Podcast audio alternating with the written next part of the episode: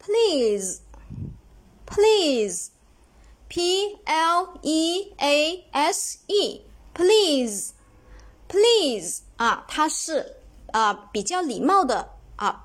比较礼貌的单词，请这个意思。那么在这里呢，我们同时记两个，因为这个单词也是经常使用的啊，而且呢很容易会写错啊，拼写错误。那么里面包含一个单词 is 啊，is e a s e is 啊，它是表示舒适这个意思。所以在这里我们可以同时记两个单词，p l 用我们字母密码的组合哈，p l。那我们可以套在现在经常使用的这个环境中，评论，对不对？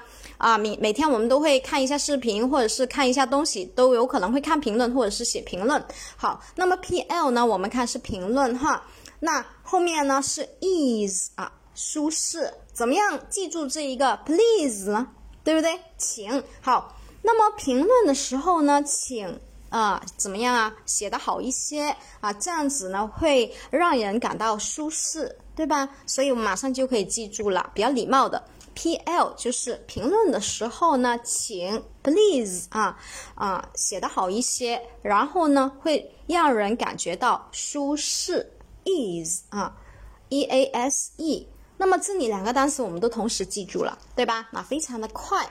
好，那我们下面继续。